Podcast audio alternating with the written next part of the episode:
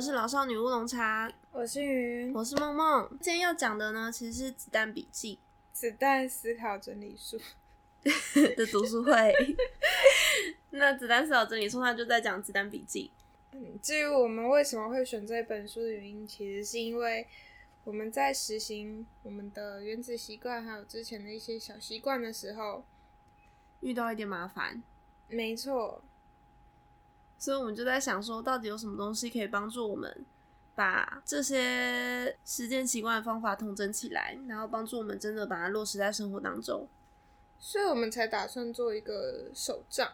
那同时的话，我们便参考了《子弹思考整理书》这一本书。因为说到做手账的话，很多人就会提到子弹笔记，那这也是一个很有效帮助我们同整生活的方法。《子弹思考整理术》这本书呢，它就是子弹笔记的创始人瑞德卡洛他所写的一本书，就是专门在介绍子弹笔记这套方法该怎么使用。那这个作者呢，他其实有注意力缺失症。但是后来，他靠着写子弹笔记这个方法，帮助他增加生产力，然后变得更有效率，也算是获得成功。嗯，对，因为他其实现在应该是靠这本书，然后还有到处的演讲，赚了蛮多的钱。基本上，他现在是以四处演讲为生吧，就是全职在做推广子弹笔记相关的事业。那大家有机会可以去找一下作者演讲的影片。呃，我是不建议大家去看 TED。TED 的演讲的话，虽然作者本人也是讲的东西是非常有条有理的，可是镜头会配合他一直左右的晃动。我不知道是不是因为注意力缺失的关系，演讲的时候他是来来回回一直走来走去的。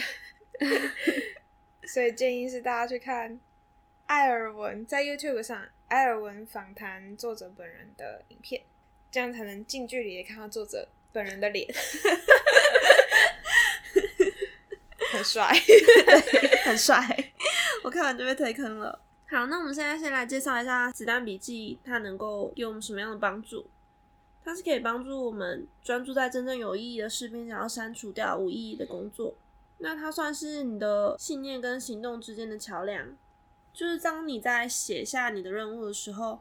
你能更有意识的把你的信念融入日常生活的行为当中。应该是说，子弹笔记的方法其实就是有点强制的要求你活在当下，嗯，这件事情，因为你要去写下来、记录下来，你今天发生什么事之后，你才会意识到你今天到底在干了什么。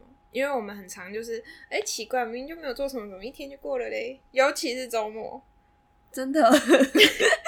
我每天都觉得奇怪，怎么周末一下就消失了？对，啊下班的时候也是，就是下班完吃完晚餐，哎，怎么一下就要洗澡了嘞？这工作时间特别漫长。没错，呃，我们在做原子习惯的时候，其实我们总是会遇到一些突发事件或者临时事情，然后导致我们没有办法维持这个习惯，甚至是我们还会忘记我们要做这个习惯。可是有子弹笔记的话，其实就会让我们更。专注于我们要去完成的习惯，对，毕竟你已经把它手写下来了。对，因为在我们日常生活中，当我们要做一件事之前，我们可能会先犹豫，我们到底现在是到底要做什么。你在这个决定的时候，你会消耗掉非常多的能量。没错，我之前就是想说，我要买一件衣服。然后就去找上下皮找，结果找一找呢，就想说，哎，这裤子好像也不错，我好像缺哪一件裤子，然后就开始查那个材质质料，然后又查一查，然后莫名其妙又看到了其他的东西，然后后来我又考虑买了个衣架，然后最后我到时候什么都没有买，嗯，可是问题是我其实一开始目的早就偏移了，就这样其实并不是什么好事，对。或者说，你一直想着说，哎，我要做 A，做 B，做 C，然后你在抉择要做哪件事的时候，最后你三件事都没做。没错，我最想干这种事情了。所以呢，我们需要减少要决策的数量，才可以专注在真正重要事上面。就像是原子习惯之前有提到的，就是你要改善你的环境。譬如说，你看不到电视，你就不会开始看电视。嗯，你要移除掉会让你分心的东西。那子弹笔记这边呢，他提出了一个叫做心理盘点清单的工具。那它是可以让你减少你决策的数量，因为有很多想法一直盘旋在你的心中，你可能一直计划着要做什么、做什么、做什么，但是你没有真正的把它写下来或者说出来，它永远都只是想法。对，而且一直在你心里困扰你，让你没办法真的下定决心去行动。其实我觉得这是一个干扰，哎，就是你也很难去专心做别的事情。对，因为你就会想到说，哎，我还要做什么？还要做什么？还要做什么？但你明明现在在做另外一件事。没错。那这个心理盘点清单呢？它就是拿出一张纸，然后分成三个项目：一个是你现在在做的事，第二个是应该要做的事，第三个是想要做的事。那你就把这些事全部都写下来。都写下来之后呢，你开始思考两个问题：一个是这项任务重要吗？对你或是对你所爱的人而言，它很重要吗？第二个是这项任务非做不可吗？譬如说，你一定要缴房租，或是你一定要工作，或是你一定要把学贷还完。这个清单当中有任何一项任务，你没办法明确的做出回答的话，那你就问你自己：如果我没有做这项任务，而且我一直没有去完成它的话，会有什么样的后果？那如果你发现，哎，我如果都一直不做它，也不会怎样，那你就可以快速的把它划掉了。因为这表示这件事真的就是毫不重要。其实这个超重要的，因为我真的一整天之中会有超多想法。像我最近就超想要帮我家买一个柜子，可是问题是我看一看又跑去看桌子，然后看一看又跑去看木柜。你家真的还需要一个柜子吗？对，问题是重点就是。我是不是真的很需要这个柜子？而且我真的需要买它吗？还是因为我只是想买？就 但感觉在省钱上也是蛮有帮助的。没错，没错，我很推荐这。大家其实，在购物以前、出门以前、购物出门以前，心里都可以来一次这种心理盘点。那另外很推荐子弹笔记的原因，是因为它是很强大要用手写，因为当你在手写记录的时候。你必须要更精简，然后更有策略的用自己的语言和词汇来写下这些笔记。你可能听演讲，然后你要做笔记。如果你用打字的话，你可能会非常想把逐字稿都打下来。但是如果你用手写的话，你肯定没办法写这么快，你就会只记录重点。那这个重点，对，是经过你自己的筛选跟整理过后的所留下来的一个精华，所以你会记忆比较深刻。啊，因为手写呢可以加深我们和这个资讯间的互动。那我自己是真的觉得，如果你手写笔记，真的会比较有印象。因为很多时候你把东西看过去，就真的只是看过去。你甚至还怀疑自己是不是真的有打过这一段文章。对，如果你是用复制贴上的话。对，子弹笔记它还有一个好处就是，大家从小大家都会用，都多多少少有用过手账本吧，或者是就算是最基本的家庭联络簿。可是为什么我们年纪越来越大，反而这些都淘汰掉？甚至是像我现在，基本上我根本没有在用手账的习惯。那原因就是因为现在大部分出厂的日志都很花俏，我就觉得它很可爱，买了。可是它的格子可能变得，哎，我不够甜，或者是说我今天就会忘记，然后我就忘记写，就是它有时候不见得完全符合我的需要。它可能就是为了好看美观，然后可能你可能要写很多字的地方，它可能就变得很小。就是通常市面上的手账本常常会没办法符合实际上个人化的需求，那这样你在使用的时候就会变得很卡。对我最受不了的页数就是它有一个电话簿跟地址记录，还有朋友生日，这到底要拿来干嘛？我觉得那个东西真的是有够垃圾。好吧，我觉得真的是因人而异。可是问题，我会觉得就是我为什么要带那么一厚厚一本，然后里面写满了朋友生日？不是，就是专属于你的日志里面，为什么要有那么多页数是你根本用不到的？你等于是在增加背包重量啊！我就是很讨厌背包带很重的人。那其实子弹笔记呢，它就很强调它是很灵活，然后很好使用，就是你可以按照你自己的需求来设计。你的笔记本，可能它原本是一本空白的笔记本，那你要怎么设计、怎么排版，它都是随你的喜好而定。那当然，它也有几个比较固定，通常都会有的部分。首先会是索引，那索引页就是因为你每页你必须要标上页码，你会把你的目录，也就是索引记录下来，像你将来要来查询你要到哪些资料的时候，你很好知道你要去哪一页。那第二部分是未来志。这个部分通常就是记录你未来要发生的事，但你还不确定它具体的日期，你就先把这件事写上去。接下来是月志，月志其实是子弹笔记里面蛮重要的一个部分。嗯，我觉得它的月志其实我很喜欢它的规划，因为它是可以让你一目了然，然后很清楚的检视自己到底有些事情哪些事情有做，哪些事情没做。它通常会分成。日历页跟任务页，笔记的左半边是日历，那它会有一号到三十一号，每天你可能有一行的空间可以记录你当天发生了什么事。那另外一页是任务页，就是记录你这个月有什么样的目标跟任务要完成。那这个月志是可以让你自己可以定期的检视自己，知道自己这个月到底做了什么事，找回你自己的动力和专注力。我觉得就是可以好好的检视你自己这一个月到底发生什么事情，因为其实，呃，老实讲啊，我以前在看黑那个柯南的时候，我都觉得那些 就是目击者或者是证人好了，他们记性都超好的，觉得他们肯定有用子弹笔记，因为谁会记得一个月以前发生的事情啊？就是一个月以前发生的事情，对我来讲是。跟两个月以前发生、跟三个月以前发生的事情是一样的，就在我混沌不堪的脑袋里面来讲，他们都是所谓的呃不久之前。你确定不是很久之前吗？很久之前可能就是五年以后哦。对，那你不久还蛮久的。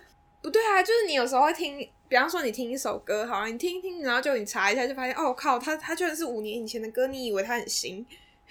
这好像是蛮常发生的。对呀，我我觉得就是会遇到类似的状态。可是如果你有把这首歌记录在你的子弹笔记上的话，或许你就记得它是在什么时候发行的喽。或者是你至少知道你什么时候听过它。嗯，没错。那另外一部分是日志，那日志的部分就是只是把你每天的事情写上去，每天的任务事件都写在日志上，让你每天发生一件事之后，你可能不知道写在哪。那就是写在日志，就不用思考，就写在日志。小日记的话也可以写在日志。对，其他因为它是空白页啦，所以其实真的很随性，你要怎么呈现它都可以。对，但就是你要记得标页嘛，把你的页数写在索引当中，让你未来可以找得到。我觉得就是应该是说，我们做子弹笔记的目的，其实不完完全全是规划。它还有一个很重要的要求是，你要随时去回头检视这件事情。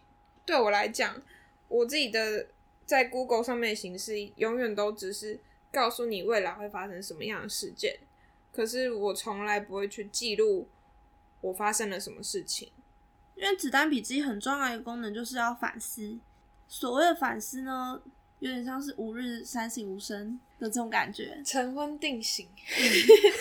那的确是要求你要晨昏定性，就是呢，你每天在早上的时候呢，你就花几分钟坐下来检阅一下你的子弹笔记，因为早上可能你一醒来就会觉得哦，脑袋充满了一一堆乱七八糟的思绪，那这时候你看了一下子弹笔记，你就会知道哦，我今天要干嘛干嘛干嘛，就是把自己多余的想法清空，然后专注在今天要完成的任务，算是帮你自己小充电。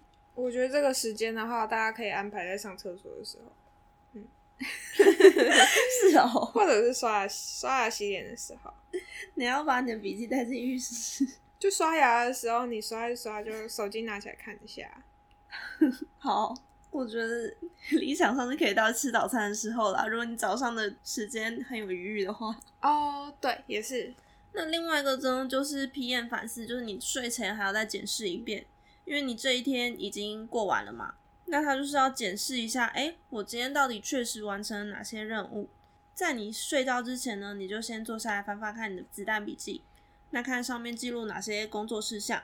如果已经完成，你就把它标示为完成。那如果有什么东西漏记了，你就把它写上去。然后接下来可能还有一些事情没有完成，那你就是要思考说，哎，我这些事情还要做吗？它是必要的任务吗？如果不必要的话，就把它划掉；如果必要的话，就把它。写到另外一个，你接下来要什么时候做它的地方，就我觉得很酷诶，因为这是第一次我知道，就是有些事情其实是可以被你删掉，然后不做的，就在日历上面。对，就我真的曾经没想过，我就想说写在日历上就表示说，哎、你要完成它。可是他居然是要要你说你自己要检视一下这些事情是不是真的很需要要做，嗯，就我觉得还蛮酷的。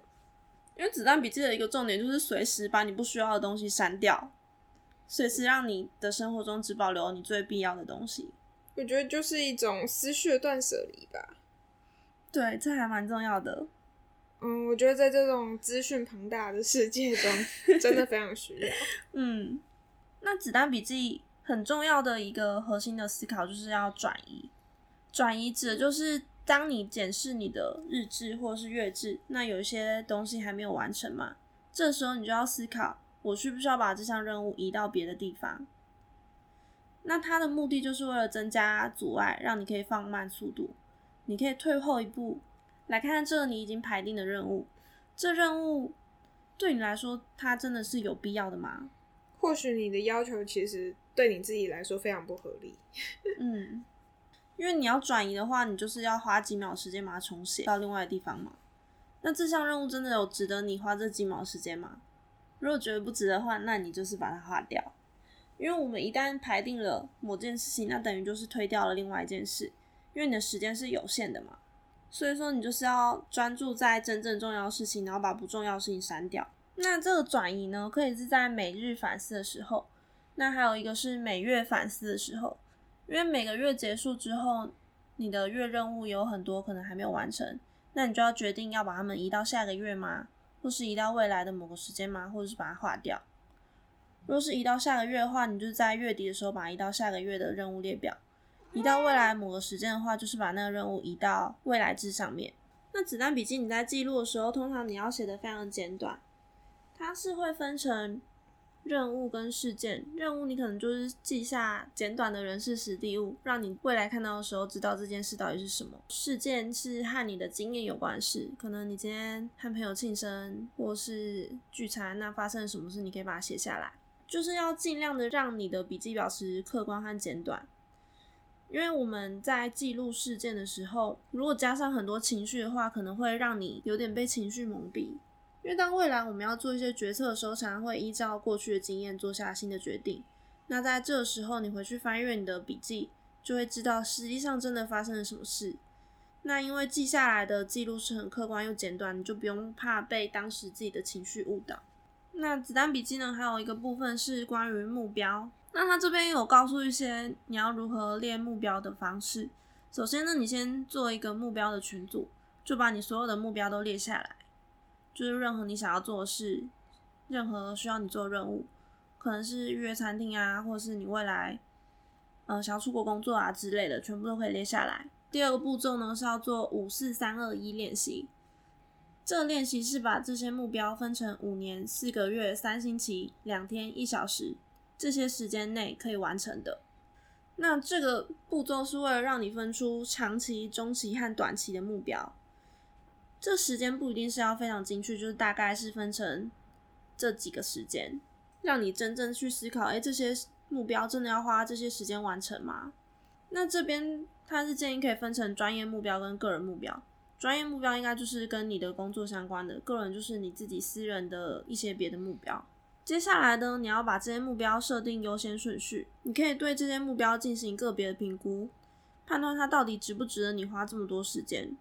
如果不是的话，就直接删掉。那剩下留下来这些目标呢，你就先排定优先顺序。可能你每个群组都只选一个最重要的，就是你的五年、四个月、三星期、两天、一小时。这五个群组里面都各选一个最重要的，然后因为有专业跟个人，所以等于五年的有两个，四个月有两个，呃，以此类推。那接下来你要把四个短期的目标，也就是你在两天内及一小时内要达成目标，转移到日志上，因为这很快就可以完成，你立刻就可以做了，所以表示你这两天内你就可以完成四个目标喽，感觉是非常的激励。那剩下的六个目标呢？你可以分别建建立群组，譬如说他这边举例的是到夏威夷旅行，或者是流利的说另外一种外语。那你把这些目标额外拉出来建立新的群组。那群组的部分就是要让你专注的对这件任务做一些规划。那当这些群组设定完成之后，你可以花几分钟对自己承诺说，在你完成这些优先的目标之前，不要再重新翻阅你的目标页面，因为你剩下留在目标页面上的都是没这么重要的目标。因为比方说好了，假设我想要学会流利的说另外一种外语，所以我另外拿出一个群组嘛。对，那所以我应该还是会有，就是在外语下面，我还会有规划它下面细项要达成的小目标吧。对，那为什么叫我不要再重新翻阅？他的意思是说，因为你原本列了很多个目标嘛，嗯，可能和流利的说另外一种外语之外，你还有一个是我想要成为厨师，嗯，我想要成为健美选手之类的。嗯那总总共有这三个目标，那你最后选的是流利的说另外一种外语。所以呢，在你达成流利的说另外一种外语之前，你就不要想着我想要成为厨师，或者是我要当健美选手，懂。就是不要再想那些你已经决定没那么重要的事了。好，因为你要专注在这个你挑出来的优先目标。那因为这些长期目标，你可能都要花很多时间才能完成嘛。譬如说，你要流利的说另外一种外语，可能就是一个五年的目标。那这个时候呢，你可以把目标转换成冲刺目标。所谓的冲刺目标呢，有点像是一个一个各自独立的小目标。他这边冲刺目标的举例是，如果说你想要成为一个很厉害的厨师，那你设定的冲刺目标要符合以下原则：一个是没有重大的进入障碍，就是你可以很容易的开始做这件事。譬如说，你要学习刀工，如果你要学习刀工的话，你不需要买一个很贵的厨师用刀，你只需要一把普通的刀，你就可以很快开始练习了。第二个是你要划分成定义明确而且可行的任务，譬如说学习刀工的话，你可以拆解成正确拿刀、磨刀、削皮、切片、切丁、切块等等的任务。第三个是有相对较短的完成期限，这期限是大概不到一个月就可以完成的。最理想的话是你一到两周就要可以完成这件事。譬如说一个星期你可以练习做一下沙拉啊，或是切肉啊，或熟悉简单的蔬菜汤做法，这些就可以快速提升你的刀工。我举一个例子，像我其实呢，我一开始我是超想，我最近超想要养一只壁虎，壁虎，嗯它的名字叫做结角手工。我发现呢，要去养这只壁虎的话，我就要去做一些功课。那就我就发现它需要一个生态缸，哇！于是我就想要做一个生态缸给他。那其实，在台湾要买的话很贵，所以我就想说，哎、那我能不能自己做呢？所以我就看了一些影片。不过，如果我要把这个目标转为冲刺目标的话，那我可能就是先买一些植物先养养看，然后先养了活以后呢，再可能把它组合在一起。那组合在一起，再养了活以后呢，可能再把它放到缸子里，放到缸子里再养一阵子，然后发现哎湿度、温度什么东西都 OK 了之后，可能才让壁虎入住。那其实我在做的目前，就即使没有子弹笔记的帮助，我现在就已经买了一堆植物开始在养了。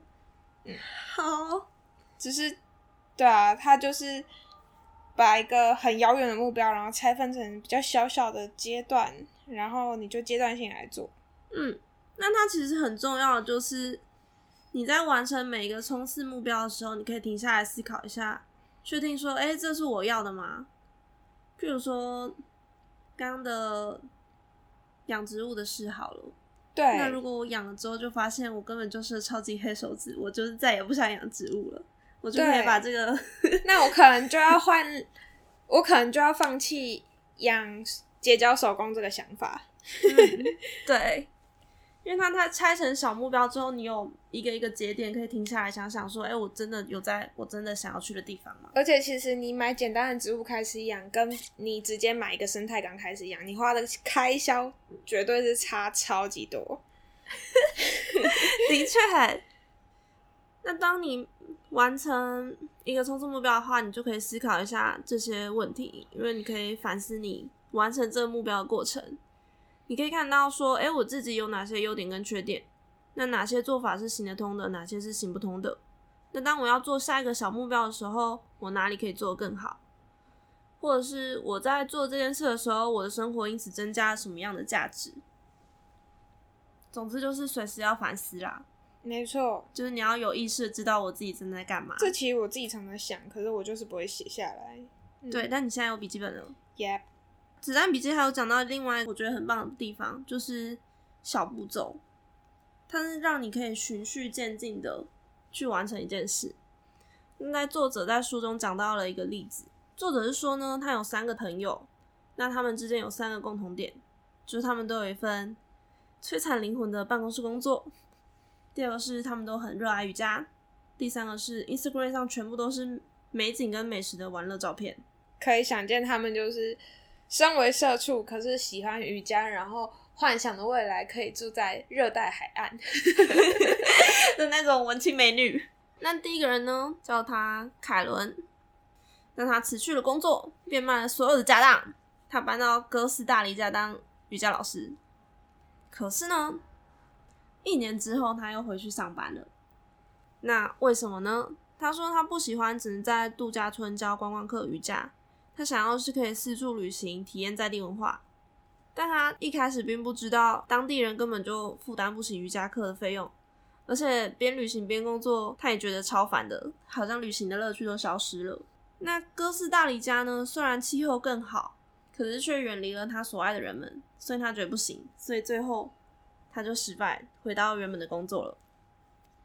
就回去当社畜这样子，嗯，好可怜哦。那第二个人呢？我们叫他瑞秋，他同样也是辞掉了工作，去了景色优美的海边度假村，也是担任了瑜伽老师。同样的，一年之后，他也回到了办公室呢。那为什么呢？他发现教瑜伽反而因此失去他对瑜伽的乐趣。他原本觉得我去做瑜伽是一个珍贵的避难所，舒压的好地方。对，但现在却变成工作了，而且超级耗费体力。毕竟瑜伽老师嘛，也是。那第三位呢？他叫做莉亚。他在十年前辞掉工作，就再也没有回头了。那他到底怎么成功达到他的梦想的呢？他是先从小范围的尝试开始。一开始呢，他只是一星期教一堂瑜伽课，然后是排在周末，也就是他开始了一份小兼职。但他平常还是继续他朝九晚五的工作。那他也很热爱旅行，所以呢，他是利用休假时间，尝试在不同度假村教一两星期的瑜伽课。那他自己没有特别爱这种模式，但是对他来说也没什么损失嘛，他就是试试看。反正有钱拿。对，那下一步呢？他就尝试在度假中心担任客座的瑜伽老师，但他发现他超爱这个的，因为度假酒店空间很隐秘，课程也有趣，而且还有足够的收入。所以呢，这段经历让他知道，如果他将来想要在度假中心当瑜伽老师的话，他可以做出什么样的改进。那接着他开始组织自己的在地度假中心。那当上课人数越来越多，他就开始搬家，渐渐搬到越来越靠近热带的地方。所以他的一切就进展的相当的顺利。我觉得他就是知道了 know 好啊，跟前面两位都是没有好好想过自己。真的想要什么？不是不是，是说大家都会对于未来有太多美好的憧憬，然后就会一鼓作气想要直接做下去，觉得这样就是有破釜沉舟的决心。对对对，可是其实，呃，我觉得人总是说一套做一套。你面对真的面对到事情的时候，其实你的态度跟你想的可能完全不一样。我觉得现在也是有一种破釜沉舟的迷思，诶，就是好像你要追寻梦想，你就要放弃其他一切可能，然后就冲了。嗯、对，虽然我也是有点像是这么做了，这边其实就是要告诉大家，循序渐进。嗯，因为有时候就是那个梦想放在那边的时候，你觉得它很美，但你真的走到跳过去的时候，你就会发现跟你想的不一样。嗯，我觉得其实，呃，作者在讲这些例子的时候，他其实就在告诉我们说，子弹笔记更能帮助我们以这种系统化，而且是循序渐进的方式去达成我们的目标。嗯，就它是一种慢慢转移的形态。对，就帮助你一步一步慢慢走过去，但不是突然间你就掉下去了。的这种感觉。嗯，那这边呢，你可以问自己几以下的几个问题：一个是我想要做什么；第二个是为什么我想要做这件事；第三个是我可以立刻开始做哪些小规模的行动。那这个地方呢，就是要着重在于问题不要太大，而且它是要被缩在你可以管理的范围，就让你每次可以只做一些些的小行动，然后让这个专案持续的进行。你可以问自己说：“诶，我现在可以采取哪些小行动让自己往前进一点？那我可以立刻改善什么？”嗯，我觉得就是不要太艰困，太艰困你就会想要逃避，就不想做。其实我觉得我们来做 podcast 也算是一个小行动啊。嗯，我觉得它已经是一个大行动了。我觉得我们一开始的小行动可能是，呃，比方说先买个麦克风，然后开始看书。嗯，但至少我们没有直接辞掉工作来变成 podcaster。Oh hell no！当然是不行了。对。那如果遇到难题的时候，你也可以问自己以下几个小问题：哪些部分是确定不可行的？为什么不可行呢？下次我可以改进哪些小地方？遇到问题的时候，就是持续的改善它。那最后你可能就会到你的目标。那他这边是提出了一个持续改进的四阶段架构。首先是计划，你要找出你要做什么，然后开始计划要做什么样的改变。第二个是执行，就是开始执行计划，然后测试，诶，发生了什么改变。第三个就是查核，你要分析结果，总结你学到的教训，就是你这个计划到底有没有效。第四个是处置，那根据你学到的教训开始采取行动，就是发现你的计划完完全全是是个烂计划，那你要 怎么改善它呢？那就重复这个流程：计划、执行、查核、处置。然后一步一步的改善你的行动。那现在子弹笔记呢，你就是可以开始使用这方法，因为你每天都会有反思嘛。首先，你就在你的 AM 反思期间，就是你的早上开始计划。那接下来一天的时间呢，你就在执行。最后，在你的睡前的 PM 反思时间，开始进行这些的查核与处置，就等于你每天都是一个回圈，让你自己每天一天比一天进步。子弹笔记还有个地方是感恩的部分，就是你可以在每天的反思时间写下一件你今天要感谢的事，至少一件。那你也可以写下很多件。其实我觉得感恩这件事情是蛮重要的啦，它很容易淡忘。而我觉得活在当下的话，就是你要随时感知到别人对你的好，还有别人对你的嗯一些态度，这是很重要的事情。哦，其实也未必是别人啦，你也可以感谢今天天气很好啊，太阳终于出来了。嗯我现在真的好希望太阳出来哦。对台北人，但我觉得，因为有一个研究也有说，当你学着去感恩的话，其实，呃，不是吴宗宪之前说的是什么得了忧郁症人是不懂得感恩，不是在讲这个，是说你知道要去感恩的话，的确是可以减轻你自己的忧郁状况，嗯，这是有科学根据的。可是不是说得忧郁症的人不懂得感恩他，好，嗯，我觉得感恩其实有点像是找出你的每日小幸运。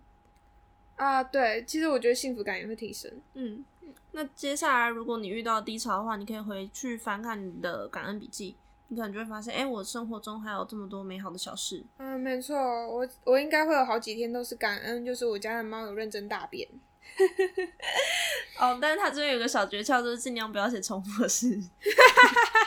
对，好，那子弹笔记大概就到这边。那我们下一集呢会讲解一下我们的手账跟子弹笔记的结合。那这一集呢是我们第二季的第一集，那我们在第二季会做一些小变化、小调整。那大家如果有任何意见，可以欢迎留言，可以到我们的 IG 跟 Facebook 都搜寻 Old Lady 乌龙 Tea，应该就可以搜得到。或者是打老少女乌龙茶，应该也找得到。